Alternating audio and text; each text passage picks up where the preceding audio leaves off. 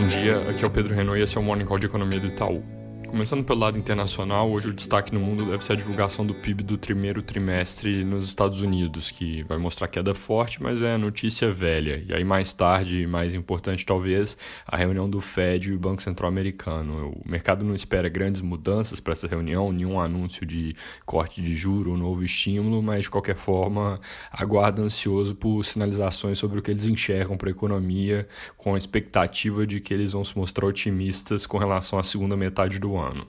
Indo para a Europa, eu tinha mencionado, França e Espanha anunciaram planos ali de reabertura. Na França, escolas voltam a é, trabalhar gradualmente a partir do dia 11 de maio, restaurantes e cafés passam a abrir a partir de junho e eventos grandes só a partir de setembro, enquanto na Espanha eles vão ter um plano de reabertura de quatro etapas que começa no 11 de maio eu tenho expectativa de ser finalizado lá para o fim de junho, mas com ritmos aqui que vão variar por estados.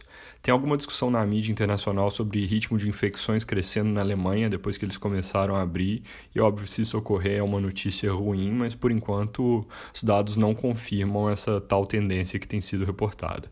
Aqui no Brasil, casos de corona tiveram altas mais expressivas nos últimos dias. A segunda-feira não teve aquele dado fraco que costuma ter por causa do fim de semana, veio forte. E ontem, mortes e casos também tiveram altas fortes de novo. Então, é importante ficar atento para ver se está entrando uma tendência de aceleração maior. São agora cerca de 72 mil casos, 5 mil mortes. E hoje, mais tarde, como de costume, a gente publica nosso monitor semanal do Corona com mais comentários sobre o assunto. Vai ficar disponível no nosso aplicativo Itaú Análises Econômicas.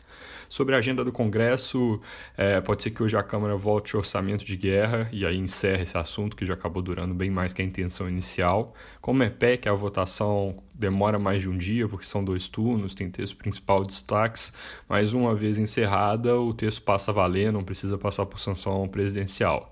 Lembrando que pode haver mudanças que levem o texto de volta para o Senado, mas aparentemente o que eles pretendem mudar, segundo os jornais, é só uma parte mais pontual sobre o programa de compra de ativos do Banco Central, e aí pode ser que, sendo só isso, exista um acordo entre as casas e o texto não precise voltar.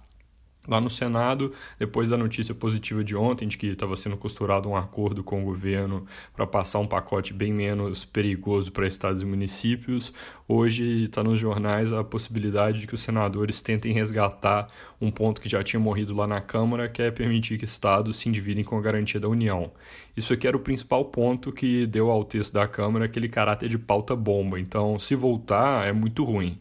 Mas pelos jornais não está claro quão forte é essa corrente de senadores que defende o assunto, se vão realmente tentar colocar esse projeto nessa proposta ou em um pacote em separado. O fato é que, se isso passa, vai fazer muito barulho, aumentar as preocupações, mas não está claro se vai andar.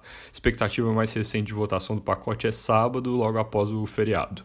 Na parte de dados, acabou de sair o número final de confiança da indústria em abril, ele teve queda de, queda de cerca de 39 pontos, isso vai leva o índice para o mínimo histórico, mas está em linha aqui com o que já tinha sido indicado pelas prévias, com as outras confianças também, de certa forma, notícia velha.